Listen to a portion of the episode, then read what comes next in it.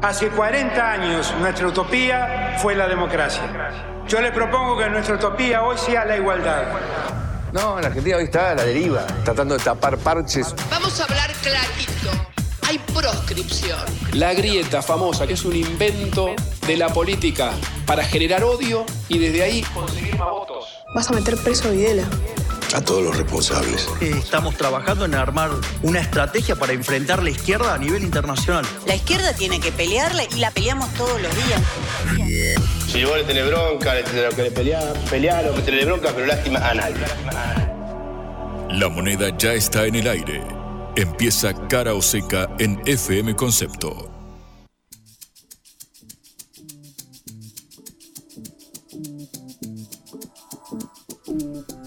Estamos en el aire, amigos, amigas, muy pero muy buenas tardes. Les damos la bienvenida a Cara Oseca, esta producción de la Agencia Internacional de Noticias Sputnik. Nos hacemos compañía en un día que, al menos acá en la ciudad de Buenos Aires, está realmente insufrible. Casi 33 grados veo de sensación térmica en la calle. Yo siempre les cuento, me bajo del subte a un par de cuadras de la radio y se me hicieron eternos estos 200, 300 metros que me separan de concepto de nuestro hogar. Lo cierto es que de ahora en más yo recomendaría, eh, si vas a estar fuera de tu casa todo el día, salir con una remerita y llevarte otra en el bolso, mochila, cartera o lo que sea, porque realmente se hace bastante insoportable recorrer la ciudad de la furia, sobre todo en el centro, ¿no? Donde estamos eh, emitiendo desde este eh, lugar, porque claro, las baldosas medio que te complican el tema del calor que azota a la ciudad de Buenos Aires. Llega el verano, eso por algún lado debe ser algo positivo y algo lindo para días, algo más agradable eh, mi nombre es Juan Lehmann. Hasta las 6 de la tarde vamos a estar recorriendo juntos la agenda informativa, que la verdad es que le estamos viendo al rojo vivo porque hay distintos temas para repasar, todos creo yo asignados por el hecho de la transición con respecto a la asunción de Mireille que sea el 10 eh, de diciembre. Nos separa algo más de eh, una semana de aquel eh, domingo, pero claro, ya empiezan a ordenarse las fichas de este rompecabezas. Hubo reuniones de los gobernadores peronistas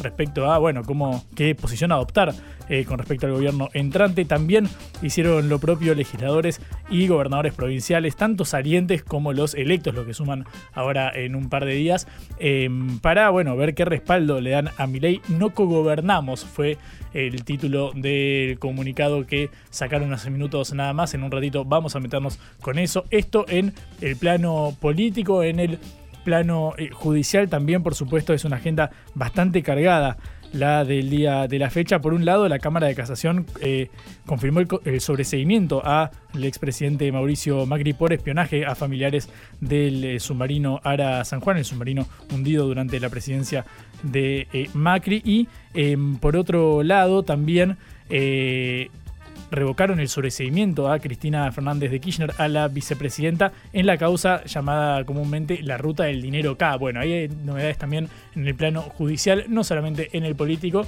pero claro, es difícil separar una de otra y sobre todo en esta Argentina. También, claro, como cada día vamos a recorrer la agenda internacional y en este plano también está vinculada con la económica porque queremos meternos de lleno en qué es lo que sucede con el acuerdo entre el Mercosur y la Unión Europea, qué efecto surtiría el hecho de que se concretara, cómo está la situación en este momento, porque claro, a veces hay que ver el cuadro general y no quedarnos simplemente con la foto de la coyuntura, porque en el resto del mundo y de la región también pasan cosas. Bueno, todo esto vamos a tratarlo en cara o seca de acá hasta las 6 de la tarde. Tenemos mucho para contar, así que si les parece, ahora cuando pasan 4 minutos de las 5 de la tarde, empezamos de esta manera, caro seca.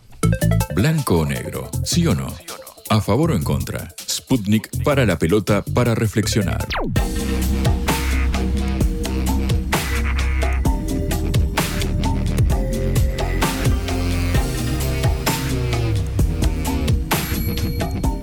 Bien, lo primero que queremos eh, contar es, por un lado, lo que conocimos eh, ayer, que fue que jamás liberó a 11 rehenes, entre ellos había 6 argentinos, al igual que Israel eh, liberó a 33 prisioneros que tenían. Bueno, lo cierto es que son eh, ciudadanas eh, argentinas, en este caso Karina Angelbert, de 50 años, sus dos hijas, Mica y Yuval Ángel, de 18 y 10 años respectivamente, Sharon Cuño, que es esposa de un argentino, y sus dos hijas, Julie y Emma, ambas de 3 años. Es fuerte el dato de eh, las edades. Bueno, lo cierto es que también Israel soltó a 33 prisioneros. Bueno, es un dato que para mí es fundamental, al menos rescatar en este contexto tan sensible. Venimos tratando de, de cerca el conflicto entre Israel y jamás comenzó allí, o se recrudeció, mejor dicho, porque no comenzó ahí el 7 eh, de octubre, transcurrió mucho tiempo, mucha agua bajo el puente, bueno, empezamos a ver estas señales que al menos llegan como una suerte de alivio, si se puede eh, denominar de esta manera. También en estos días vamos a volver a hablar con algún especialista en materia eh, internacional, porque claro, si no, es cierto, estamos eh, profundamente afectados por lo que sucede en nuestro país, que también es portada de distintos diarios del mundo por la transición hasta que asuma Javier Mirey, pero bueno, no podemos descuidar al menos el tratamiento de estos temas que también son muy eh, sensibles. Así que bueno, esta es una de las noticias que hacen a la agenda internacional. Jamás eh, liberó a 11 rehenes, Israel hizo lo propio con 33 prisioneros palestinos. esperemos ahora tener más novedades en estos días respecto a estas señales, al menos de avance en el cese al fuego, en esta virtual tregua y sobre todo para cuidar a las personas involucradas. Esto es Cara o Seca, el programa de reflexión y análisis de Sputnik por concepto FM.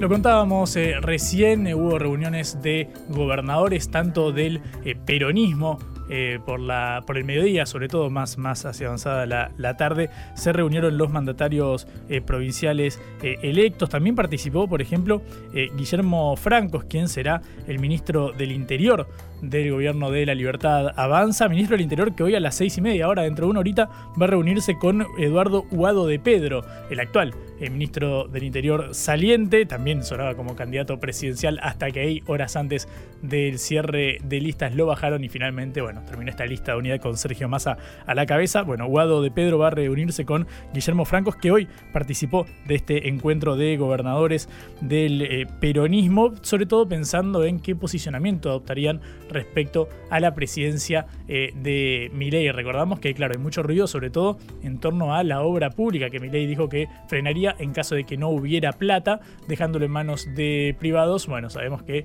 es un tema muy sensible, al menos en el interior del país y en esa eh, relación. Mirei que, claro, no tiene gobernadores propios estrictamente, porque, claro, no presentó candidaturas en las distintas, los distintos comicios desdoblados que hubo hasta que finalmente fue elegido eh, presidente en el balotaje. Bueno, también hubo reunión de gobernadores de Juntos eh, por el Cambio y de hecho sacaron un eh, comunicados son los 10 mandatarios provinciales, obviamente están los electos, los que están dejando el poder en este momento, pero sacaron un comunicado donde dicen nosotros no cogobernamos, es decir, eh, no se distancian un tanto de lo que sucede en el oficialismo a nivel eh, nacional. Claro, recordamos que veníamos escuchando declaraciones sensibles al respecto, por ejemplo la de Maximiliano Puyaro, quien será el gobernador de la provincia eh, de Santa Fe, pero también sucedió con Ignacio Torres en Chubut, otro joven que ganó ahí las elecciones en el sur eh, del país, respecto sobre todo a esto, a la relación en torno a la obra pública. Quien también habló es Cristian Ritondo. En un ratito vamos a volver a hablar eh, de Ritondo, porque, claro, el diputado nacional de la Alianza Opositora se refirió así a la relación de Juntos por el Cambio con Milei. Del Ejecutivo es, el presidente Javier Milei y el partido que gobierna La Libertad Avanza. Nosotros tenemos el gesto de acompañar, como lo tuvimos de fiscalizar, pero para que quede claro, quien gobierna la Argentina es Javier Milei y el partido de gobierno, el oficialismo es La Libertad Avanza. Nosotros lo que vamos a hacer es acompañar los cambios en la Argentina como nos comprometimos, y esto significa básicamente en el Parlamento darle fortaleza, consensos que no tiene, que lógicamente no tiene por el número que tiene, tiene 37 diputados, 7 senadores, con lo cual necesita de la fortaleza de las demás fuerzas políticas en diálogo para que el cambio en la Argentina. Bueno, ahí habla de la palabra esta sagrada, pareciera ser la de la gobernabilidad y el respaldo que aporte la coalición eh, opositora. Acá eh, eh, Ritondo viene a ratificar lo que dice este comunicado y nosotros no co-gobernamos. Eh, bueno, también en la reunión de gobernadores peronistas, a la salida habló Gerardo Zamora de Santiago del Estero, dijo, la gobernabilidad está fuera de duda, fuera de discusión. Bueno, veremos cuánto dura en este caso esa luna de miel, al menos del presidente electo en su relación con los mandatarios provinciales, que, bueno, obviamente podría llegar a ser compleja en caso de que, bueno, Milei frenara, por ejemplo, la obra pública al interior del país, que es lo que viene, la bandera que viene agitando desde que fue electo presidente. Veremos cómo se mantiene este diálogo. Hay mucho más para recorrer. En un ratito nos metemos con lo que suceda en cuanto a la presidencia en la Cámara Baja, quién será el presidente de la Cámara de Diputados y la interna que hay eh, ahí en la Libertad Avanza, cómo interceden Patricia Burrich, la ex candidata presidencial, y el expresidente Mauricio Macri. Pero ahora vamos a meternos de lleno en la economía. Cara o seca. En el foco. 10 minutos pasan de las 5 de la tarde y vamos a charlar un ratito con Isaac Rudnick, que es director del Instituto de Investigación Social, Económica y Política Ciudadana, ISEPSI. Eh, Isaac lo, consultamos recurrentemente cuando hay fuertes subas en los precios y pareciera ser que este es el caso. Isaac, buenas tardes, ¿cómo estás? Juan Leman te saluda acá en Caroseca. Hola Juan, un gusto hablar contigo. Igualmente. Eh, Isaac, bueno, después de la elección que, en la que se impuso eh, Milei en el balotaje, vimos que hubo fuertes aumentos en los supermercados. Después hubo algún atisbo de reacción eh, del gobierno para que los precios no subieran el 30 o 40% que se había registrado. Quiero preguntarte cómo estás viendo vos este cuadro que afecta, bueno, a una porción muy importante eh, de, la, de la población. Bueno, nosotros, como sabes, hacemos un chequeo de los precios eh, mensualmente en los de los productos de la canasta básica, de alimentos, en los negocios de cercanía de barrios populares. Eh, justamente esta semana estamos haciendo el relevamiento que, con el que vamos a, a concluir eh, cuál fue el incremento durante el mes de noviembre. Pero Sí, claramente durante la semana pasada, o sea, los días posteriores al resultado electoral del 19 de noviembre, eh, los grandes formadores de precios en lácteos, en otros productos de almacén, en los productos de la carne también, eh, enviaron listas con eh, incrementos importantes sobre las subas que ya venían de los de la semana y yo te diría de los meses anteriores. En los meses anteriores, en el trimestre pasado, eh, la suba tuvo fue del 10% promedio por mes, o sea, en, el último trimestre, antes de noviembre, tuvimos un 30% de incremento. Sobre esos incrementos, que no eran pocos, no eran demasiado contenidos los aumentos, aun cuando estuvieran los programas eh, del gobierno saliente como Precio Justo o de otras denominaciones, eh, a pesar de que estaban vigentes esos programas, eh, los aumentos fueron igualmente importantes, ya te digo, un 10% promedio cada mes durante el último durante el último trimestre.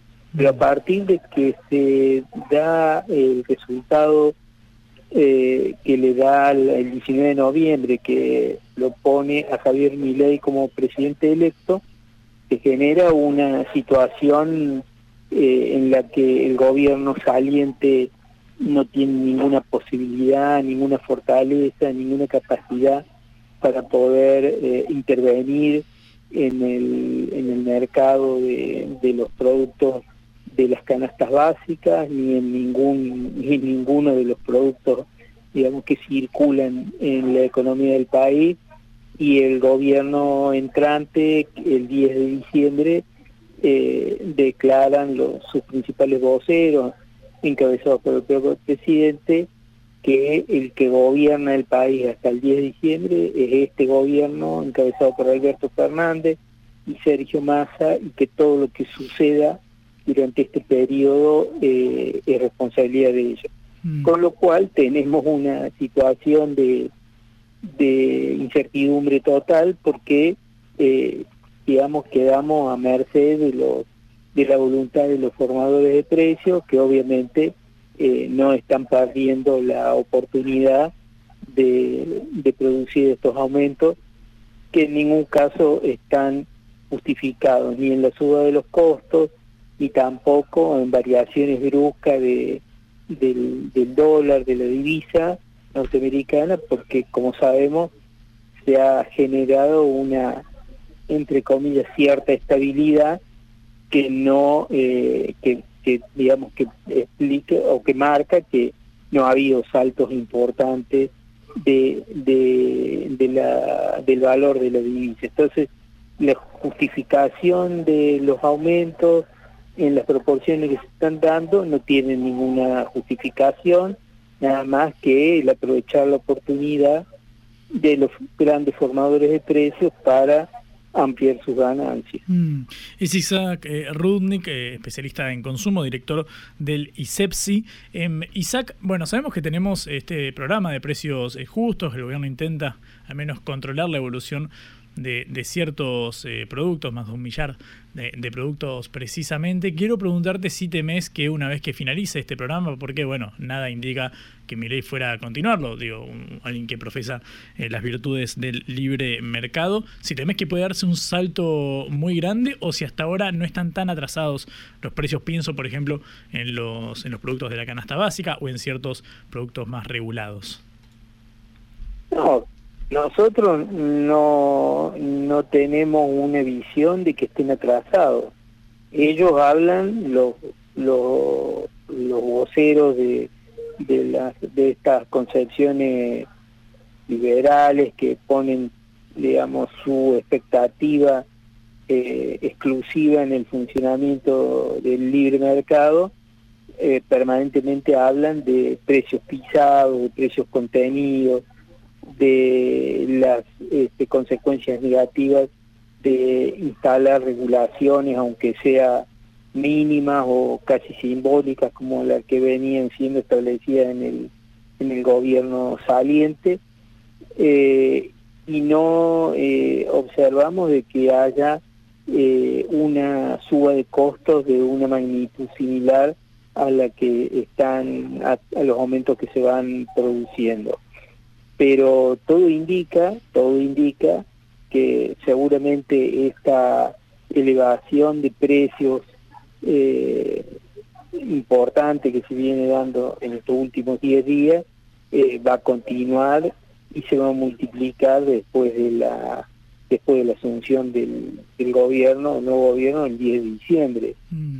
Eh, el gobierno que va a entrar el 10 de diciembre habla permanentemente de ajustes y nos parece que eh, la vía principal eh, por la que va a llegar el ajuste, o por lo menos una de las vías más importantes por la que va a llegar el ajuste, es justamente la liberación del proceso inflacionario, la multiplicación de los aumentos, sin compensaciones en las remuneraciones de los trabajadores y sobre todo de aquellos sectores de, de menores recursos que, mm. que cobran este, salarios o jubilaciones mínimas, que cobran asignaciones sociales y seguramente ahí va a haber, si hay alguna compensación, eh, va a ser mínima y no va a, a, alcanzar los aumentos que se van a ir produciendo, o sea, va a haber un golpe fuerte al poder adquisitivo eh, de los sectores de menor recursos en los próximos meses. Mm. Em, Isaac, quiero preguntarte por la evolución de los eh, indicadores eh, sociales. El último dato de pobreza que conocemos ronda el 40%, pero claro, es del primer semestre de este año antes de que, por ejemplo, eh, se diera la devaluación de casi el 20% del dólar oficial. Después, bueno, las inflaciones que fueron del 12,4 y 12,8, si no me equivoco, en agosto y septiembre. Y bueno, todo ese impacto que tuvo a nivel social. Quiero preguntarte por este capítulo, ¿cómo estás viendo la evolución de la canasta básica? ¿Qué medición tienen ustedes de los últimos meses y cómo puede repercutir eso en los eh, indicadores sociales? Bueno, la, suba de los valores de la canasta básica están en el orden de lo que vos, de lo que vos planteas. Eh, en el último trimestre agosto, septiembre, octubre, eh, fue eh, del orden del 30% para ese trimestre.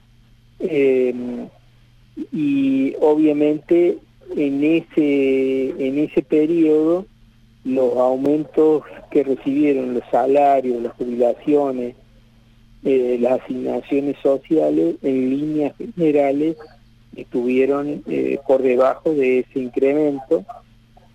Eh, y sobre todo, sobre todo, eh, esta disparidad entre aumento de precios y aumento de remuneraciones se concentra en los trabajadores informales y en los que reciben las remuneraciones mínimas.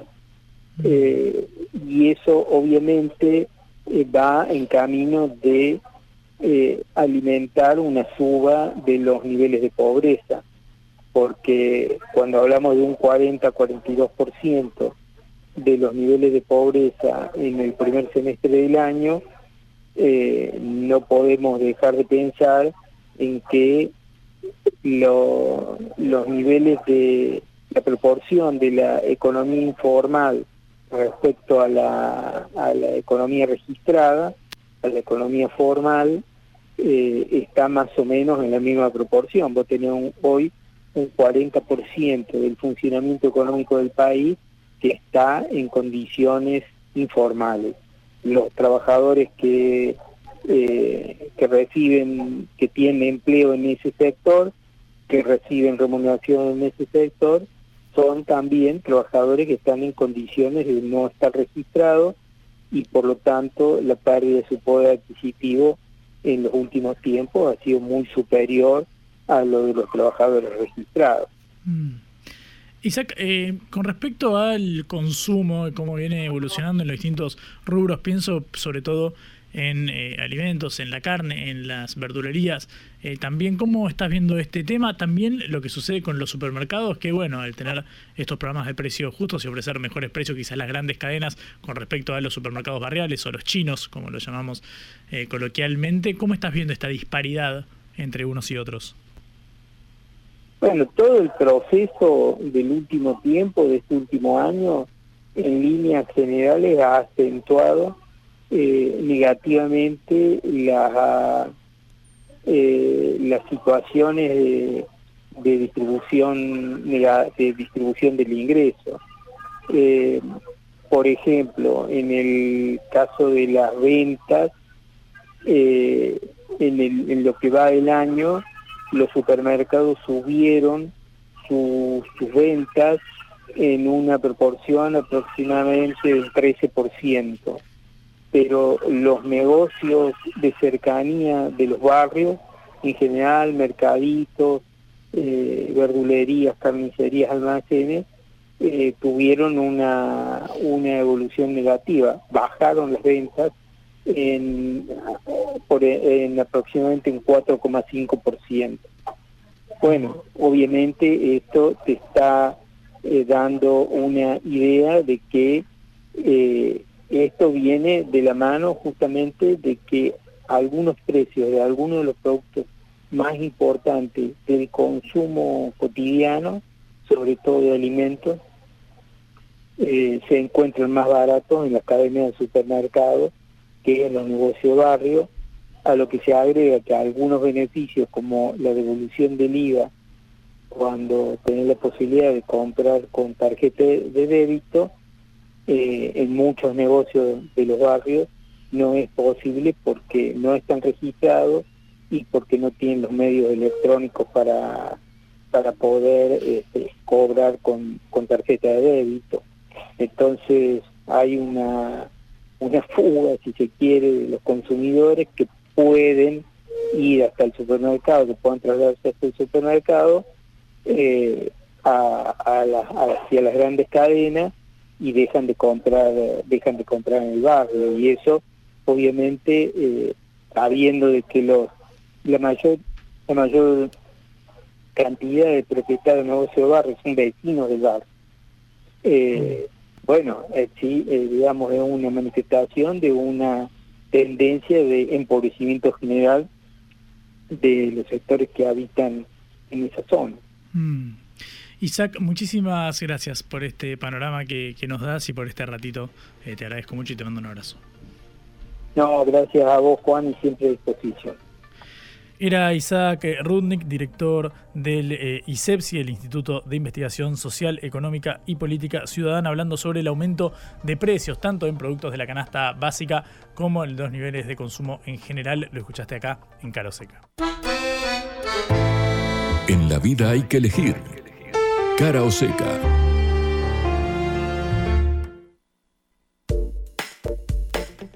Seguimos en cara o seca cuando pasan 29 minutos de las 5 de la tarde. Vamos con una cortita del mundo judicial y otra del mundo político de la rosca palaciega. Vamos a hablar del Congreso de la Nación. En primer lugar, en el mundo judicial tenemos una de cal y una de arena, una noticia sobre cada uno de los dos personajes que quizás explicó a la política argentina en los últimos 15 años. Hablo de Mauricio Macri y de Cristina Fernández de Kirchner respecto al ex eh, presidente flamante socio político de Javier Milei. La Cámara de Casación confirmó el sobreseimiento de Macri por presunto espionaje en la causa en la que se investiga justamente si se desarrollaron estas prácticas sobre los familiares de Lara San Juan, el submarino eh, hundido allá en 2017 durante la eh, presidencia eh, de Macri. Bueno, recordamos que Casación es el máximo tribunal en materia penal, por encima solamente está la Corte Suprema, pero que bueno, sabemos que se ocupa de la constitucionalidad de, esta, de estos asuntos. Bueno, en este caso, Macri y Gustavo Arribas, el entonces titular de la Agencia Federal de Inteligencia, también Silvia Magdalani, la número 2 de eh, los servicios de inteligencia durante el gobierno de Macri, eh, fueron sobreseídos y Casación lo confirmó en esta causa donde bueno, se investigaba si habían sido espiados los eh, familiares de los submarinistas fallecidos en el hundimiento de Lara San Juan. Bueno, en este caso es una noticia favorable al expresidente. La contracara de esto, el reverso, es que la Cámara eh, Federal revocó el sobreseimiento de Cristina Fernández de Kirchner en la causa conocida como la ruta del dinero K, la, causa que investiga este enriquecimiento eh, ilícito. Recordamos que el empresario eh, Lázaro Báez, cercano entonces a la familia Kirchner, ya fue condenado a 10 años de prisión por lavado de activos, pero claro, ya no había acusadores que sostuvieran que debía investigarse a Cristina Fernández de Kirchner eh, en esta causa. En ese entonces, bueno, se la había eh, sobreseído, pero la Asociación Civil Bases Republicanas, que es una ONG cercana al, PRO, cercana al partido de Mauricio Macri, pidió ser aceptada como querellante, es decir, eh, tanto como damnificada como acusadora, y pidió que se reabriera este caso, bueno, por eh, voto mayoritario, la Cámara Federal hizo lugar a ese planteo de reapertura eh, del, caso y en entonces eh, se revoca el sobreseimiento de Cristina Fernández de Kirchner. Cristina Fernández tuiteó en el día de hoy, hace un par de horas, postales de una mañana argentina. Macri confirmó su impunidad en la causa por la muerte de los 44 tripulantes del Ara San Juan, revocó mi sobreseimiento en la causa del dinero K, dice Cristina Fernández, y como parece que no gana, consiguió que el Poder Judicial suspendiera las elecciones de Boca a cinco días de su realización, porque claro, están todavía las elecciones en el club Ceneice y casi que se da el balotaje, pero en el mundo del fútbol, porque por un lado eh, Juan Román Riquelme, quien sabemos que es un hombre cercano a, Sergio Massa, amigo podríamos decir, se juntaban eh, en, Tigre, allá en la casa del ministro eh, de Economía, que es amigo, y sabemos que está muy enemistado con Mauricio Macri, que va como candidato a vicepresidente en Boca. Bueno, Cristina Fernández cita este caso de que consiguió que se suspendieran las elecciones y se pospusieran. bueno, dice pensar que en Argentina todavía hay quienes hablan de la independencia del Poder Judicial y no se les cae la cara, mamita, cierra la vicepresidenta. Bueno, estas son las novedades del mundo eh, judicial. Tenemos distintos temas para hablar, pero bueno, hablamos de economía, hablamos de política, también era necesario recorrer la agenda judicial. Reflexión y análisis de las noticias que conmueven a la Argentina y al mundo.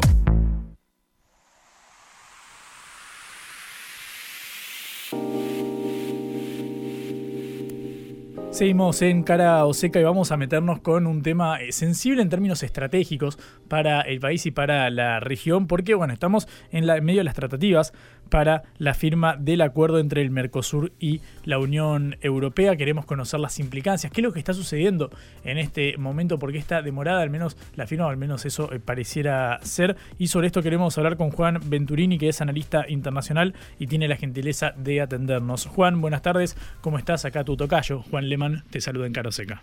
¿Qué tal, Juan? ¿Cómo te va? Un placer estar conversando con vos esta tarde. Lo mismo digo. Em, Juan, en primer lugar quiero preguntarte cuál es el panorama que, que, que, ves, qué futuro cercano ves en el horizonte respecto a lo que suceda con el acuerdo entre el Mercosur y la Unión Europea. Bueno, hay básicamente que por ahí hacer una aclaración previa, que es que si bien es muy auspicioso cualquier eh, cualquiera de estos acuerdos comerciales, digamos, inter, interbloques, y obviamente serían directamente para festejar, también hay que decir que hay una, una agenda regional, eh, en el apuro de uno sintetizar por ahí, se te las palabras, ¿no? Digo, hay está supeditada de alguna manera la agenda regional, y en este caso interbloque, también a la integración de eh, los cuadros, si se quiere, de los colores políticos que están ocupando hoy, por ejemplo, el Mercosur, y que de alguna manera, si bien la Unión Europea ya lo tiene resuelto, ha hecho salvedades respecto de este acuerdo, esta oportunidad de acuerdo estratégico entre la Unión Europea y América Latina. Mm. Eh, de hecho, había cuestiones para revisar, eh, tanto en el ámbito de la Unión Europea a la hora de eh, transar bienes y servicios, como sabemos, digamos, con una con un beneficio en términos de aranceles y había mucho miedo de parte de la Unión Europea por la potencia, digamos, agrícola ganadera que representa la región y a su vez Europa tenía algunas, eh, digamos, eh, observaciones respecto de cuestiones sociales y respecto del tratamiento que se hacía eh, del Amazonas, ¿no? Básicamente tenía observaciones para hacer en relación al medio ambiente y específicamente el Amazonas. Obviamente no solo, no era excluyente el tema. Mm. Esto es una agenda que viene, no es actual, sino es actual esto del avance, pero eh, lleva más o menos 10 años este, este trabajo.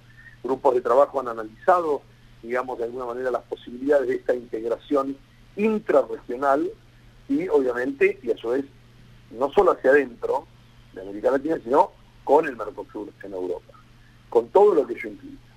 Entonces, de alguna forma, hay una posibilidad, hay ventajas, pero por supuesto hay que resolver algunas cuestiones que tienen que ver con las autonomías, con los objetivos geopolíticos en términos de seguridad.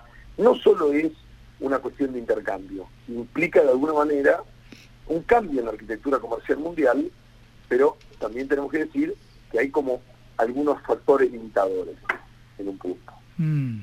Em, Juan, primero te, agradezco por este panorama general. Quiero preguntarte cómo crees que incide, por ejemplo, la llegada de eh, Milei al poder eh, en, Argentina. No sabemos qué vínculo planea tener con el, Mercosur, pero bueno, ¿cómo crees que puede verse afectada esta iniciativa con la llegada del presidente electo?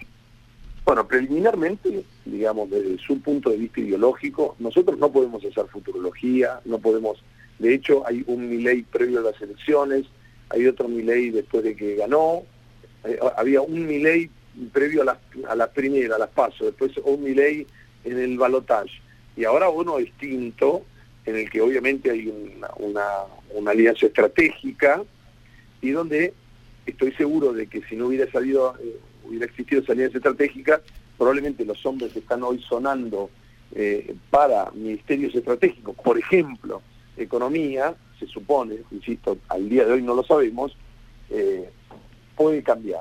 Pero al día de hoy podemos decirte, decir que la agenda regional no va a ser vista por, por mi ley como, una, una, como un gran acierto. Desde su estructura ideológica, eh, digamos, liberal, no solo va en contra de los impuestos, que los ha llamado delito, con lo cual ya tenemos un inconveniente porque no existe ningún Estado que se financie sin impuestos, Después hay que ver si son regresivos, qué, cuál es la calidad, si, efectivamente eh, impactan donde tienen que impactar y afectan y de qué manera lo hacen a distintos estratos de la sociedad. Eso es un debate posterior.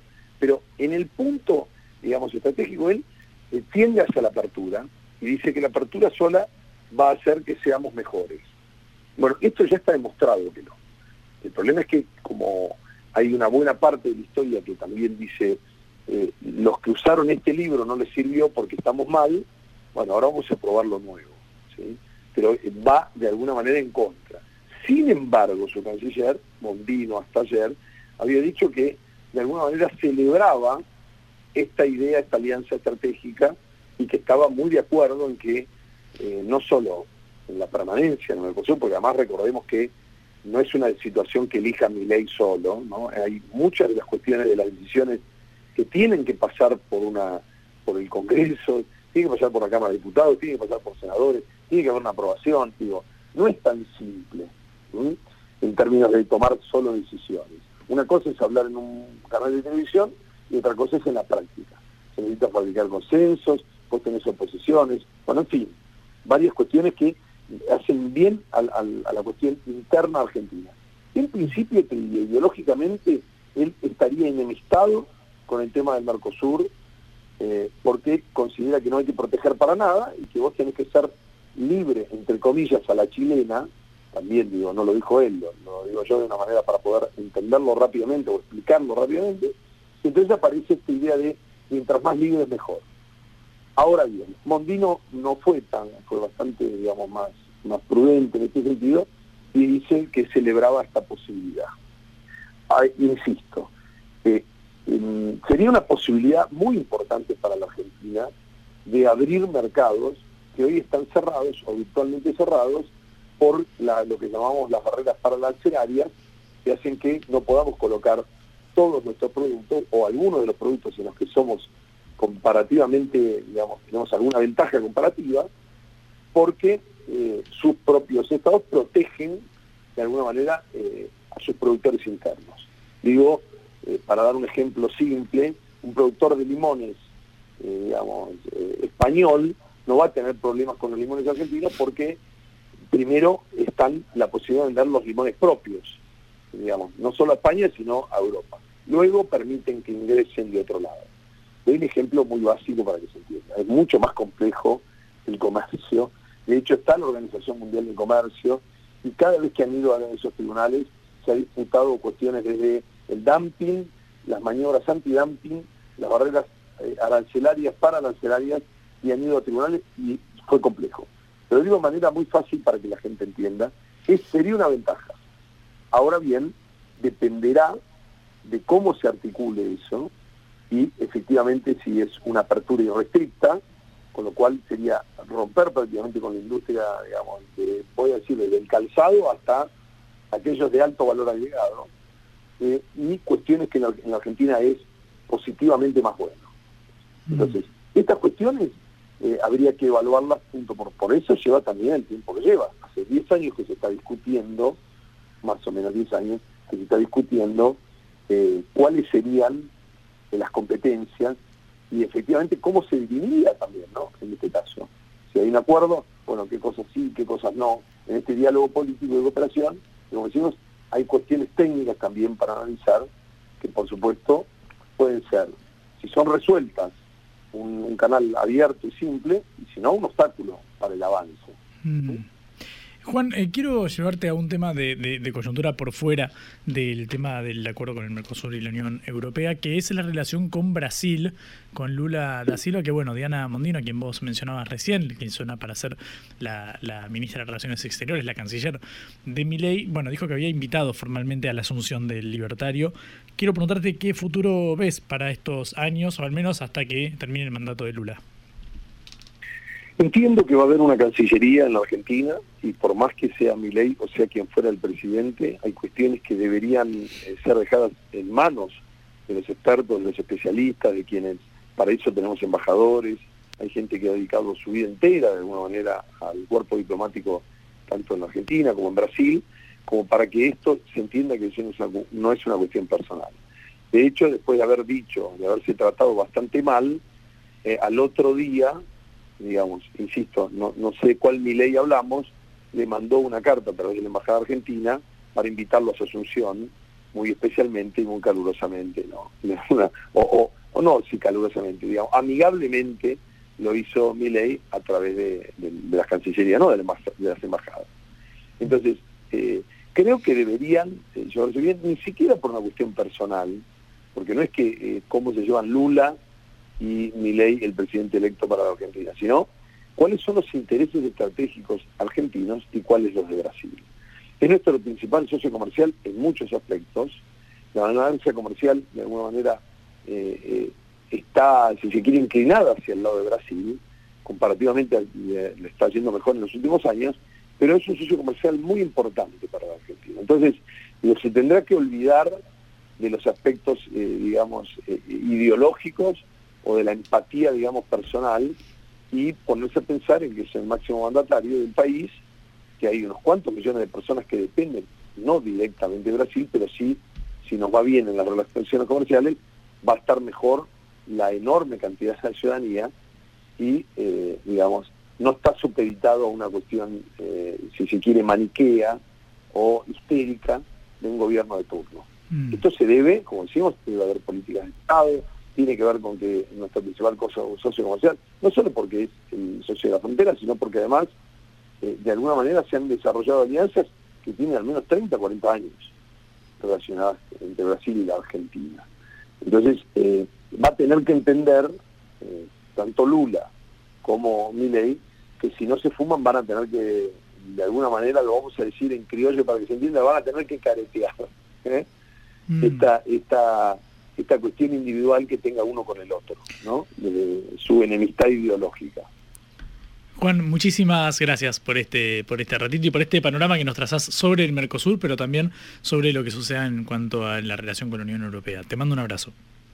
Por favor, un abrazo a vos y a todo el equipo, Juan. Juan Venturino, analista internacional acá en Caroseca. En el país de la grieta, escuchamos a unos y otros para que vos decidas.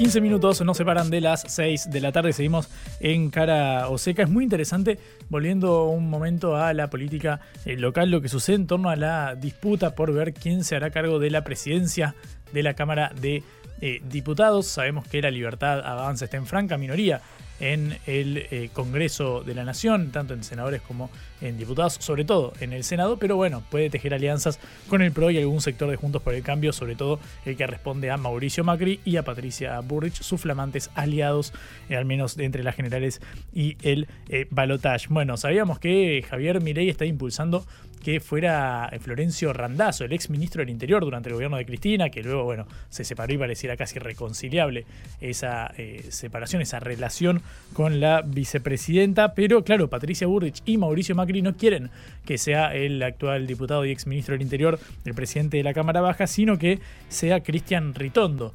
Eh, que bueno, era presidente del, bloque eh, y que también fue ministro de Seguridad eh, durante la, gestión de, Patricia perdón, en la provincia de Buenos Aires, digo.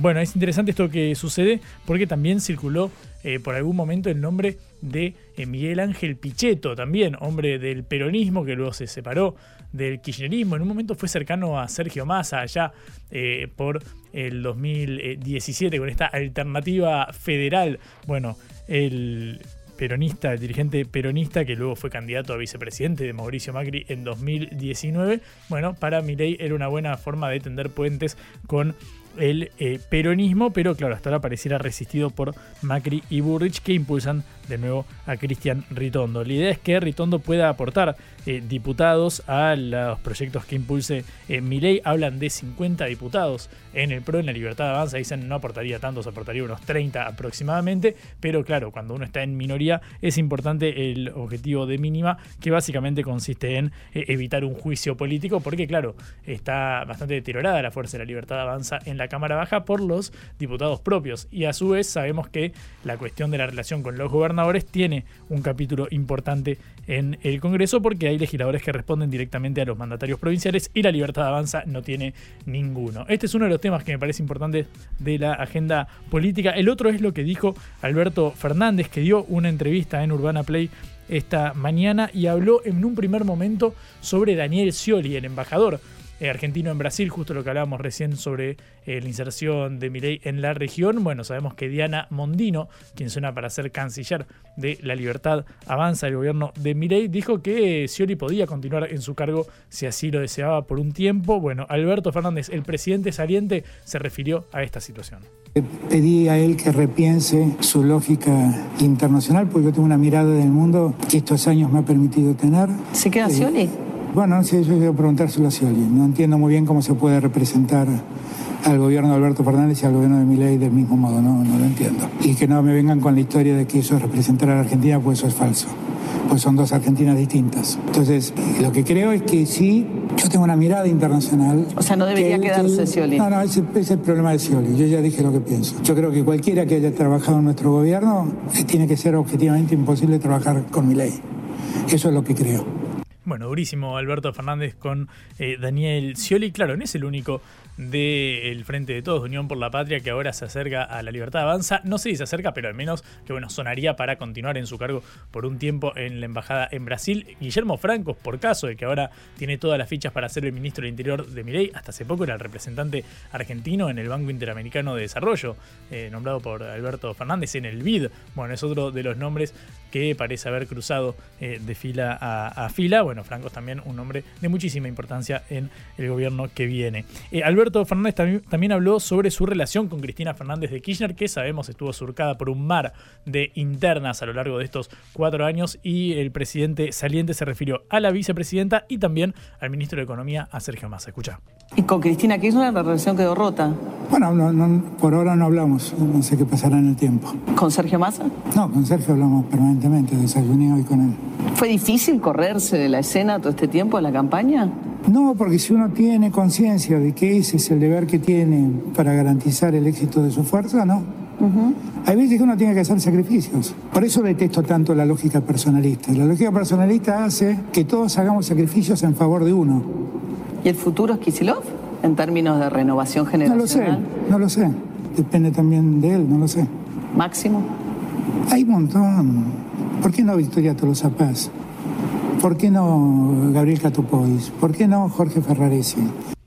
Bueno, ahí menciona a Catopodis, a Victoria Tolosa Paz, a la ministra de Desarrollo Social eh, de la Nación. Claro, hombres y mujeres más referenciados en esto que nunca se creó en el albertismo, esta tribu que nunca terminó de conformarse en el oficialismo. Bueno, Alberto Fernández durísimo con esta idea de que Daniel Scioli continúe en la Embajada eh, de Brasil durante el gobierno de la Libertad Avanza de Javier Milei y también hablando sobre uno de los temas centrales, al menos en cuanto al, vínculo del Frente de Todos, al vínculo interno, que era su relación con Cristina Fernández de Kirchner. Vamos a volver a hablar del oficialismo de la Libertad Avanza porque tenemos en línea a Alejandro eh, Carrancio, que es diputado eh, provincial de la provincia de Buenos Aires, electo por la Libertad Avanza y ahora tiene la gentileza de atendernos en el final del programa. Alejandro, buenas tardes, ¿cómo andás? Juan Leman acá en Caroseca.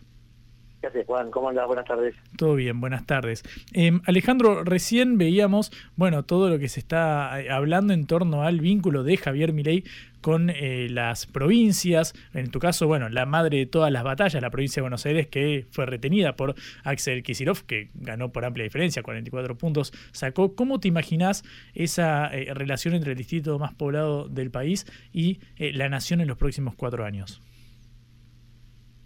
Parece que es una relación que hay que trabajarla y para trabajarla hay que tener como norte el bienestar de, los ciudadanos de todos los bonaerenses.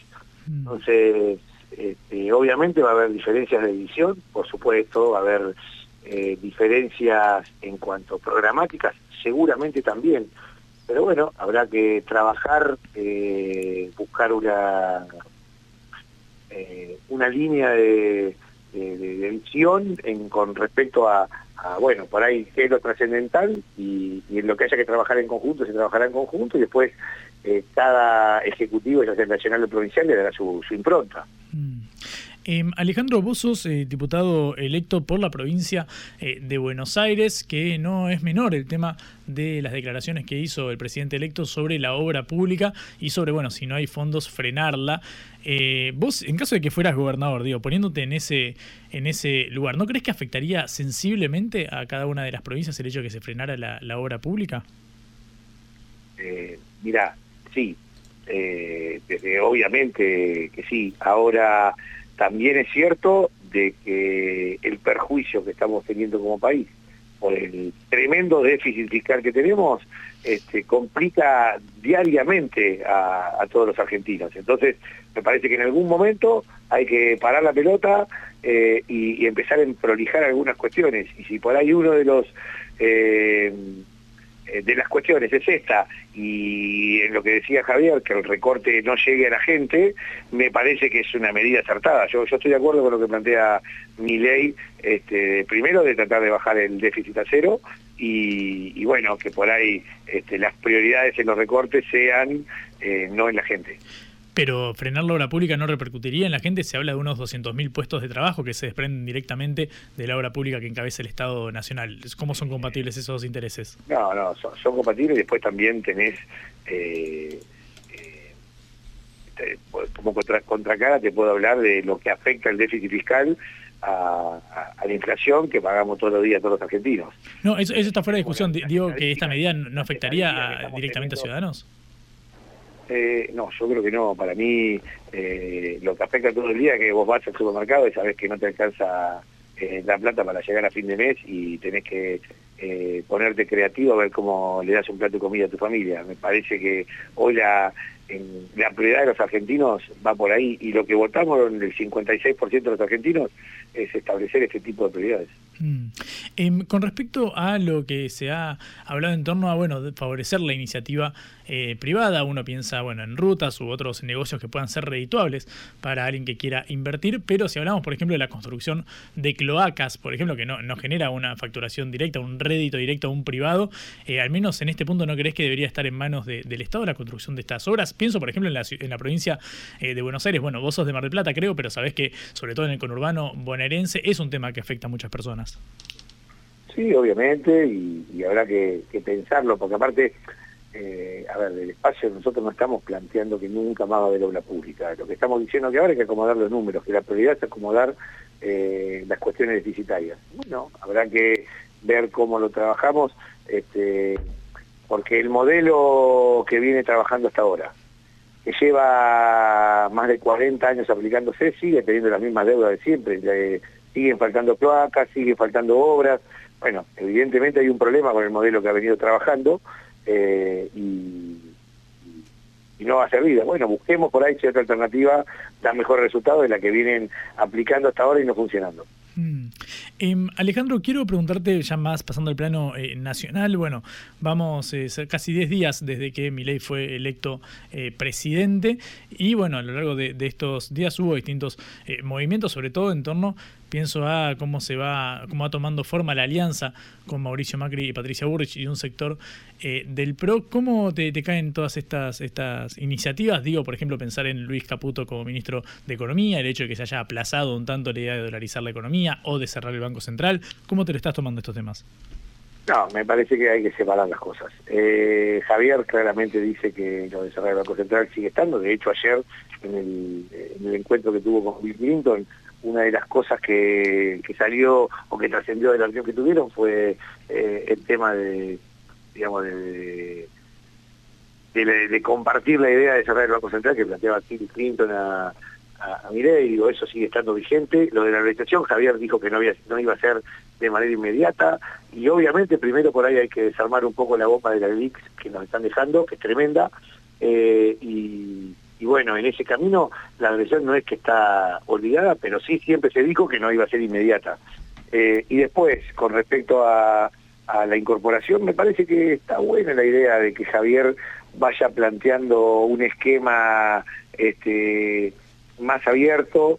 Eh, cuando se lo decía que Javier era un dogmático, que, que era muy estricto, se lo criticaba. Ahora que se muestra un poco más pragmático, que se muestra más abierto, ya sea con la incorporación de algunos sectores del PRO, con la incorporación de alguna gente de Schiaretti, con la, eh, incorporación, por ejemplo, de Scioli, en un claro eh, gesto hacia un eh, un espacio político que por ahí no nos acompañó en la elección y, que bueno, por ahí también este, se sienta que tiene la puerta abierta, me parece que es un claro gesto de Javier hacia, hacia la sociedad pensando en dejar atrás esta grieta que, tanto nos ha, nos ha complicado y que ha convertido en buenos y malos, depende de qué lado estemos parados, al que está enfrente y me parece que acá lo que tenemos que hacer es trabajar todos juntos.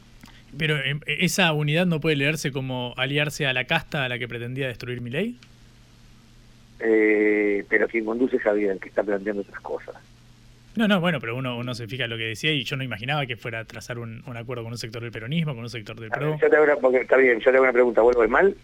No, no, pero no, no importa mi, valoración, digo, estoy comparando... No, no, como que... yo lo veía de tal manera, te lo planteaba diciendo, bueno, eh, pero lo ves mal, porque por ahí el juicio de valor el yo lo veía de tal manera, eh, a ver, si algo es mejor, bienvenido sea. Mm, no, por supuesto, por supuesto, si es lo mejor para el país, desde ya yo decía, porque bueno, quise hacer una práctica que pensé que mi ley eh, venía a erradicar, por ejemplo. Pero obviamente si es mejor para el país, por supuesto que se parece, Me parece que, que terminando el modelo de país que se estaba aplicando, que terminando con un espacio de poder que eh, fue tremendo lo que tuvo, eh, el poder que tuvo y el manejo que tuvo durante los últimos 20 años y me parece que, hay un cambio eh, en eso, que no, no, que Javier vino a representar un cambio con un partido que armamos en un, en un menos de un año y medio, de la nada. Este, la verdad que me parece que ha hecho una revolución y un cambio muy grande. Alejandro, muchísimas gracias por estos minutitos. Te mando un abrazo. Alejandro Carrancio, diputado de la provincia de Buenos Aires, electo por La Libertad eh, Avanza. Llegamos a las 6 de la tarde, es momento de entregar para la continuidad informativa de Concepto. Como siempre, eh, Celeste Vázquez estuvo en la operación. Augusto Macías produciendo este envío. Mi nombre es Juan Leman, siempre capitaneados por Patricia Lee. Recuerden que nos pueden volver a escuchar en sputniknews.lat. Nos encontramos mañana, misma hora, mismo lugar, para otra edición de Caro Seca. Chao, hasta luego. Vamos a hablar clarito. La guerra contra las drogas ha fracasado. Se ha producido un genocidio en mi continente. Tenemos nosotros que plantar una sola voz, y que América Latina, el Caribe, le diga a los Estados Unidos de Norteamérica, no más golpismo. Y se aplica lo que decía Tolstoy, un gobierno que no procura la justicia no es más que una banda de malhechores. Qué cosa rara que diga gracias a la vida a pesar del dolor, porque mi hija dio la vida sabiendo que había que cambiar. La vi ahí que, brillaba, que sobresaltaba en ese estadio hermoso y no lo pensé y, y la fui a besar. La vida está llena de tropezones y de fracasos, pero es hermosa. Cara seca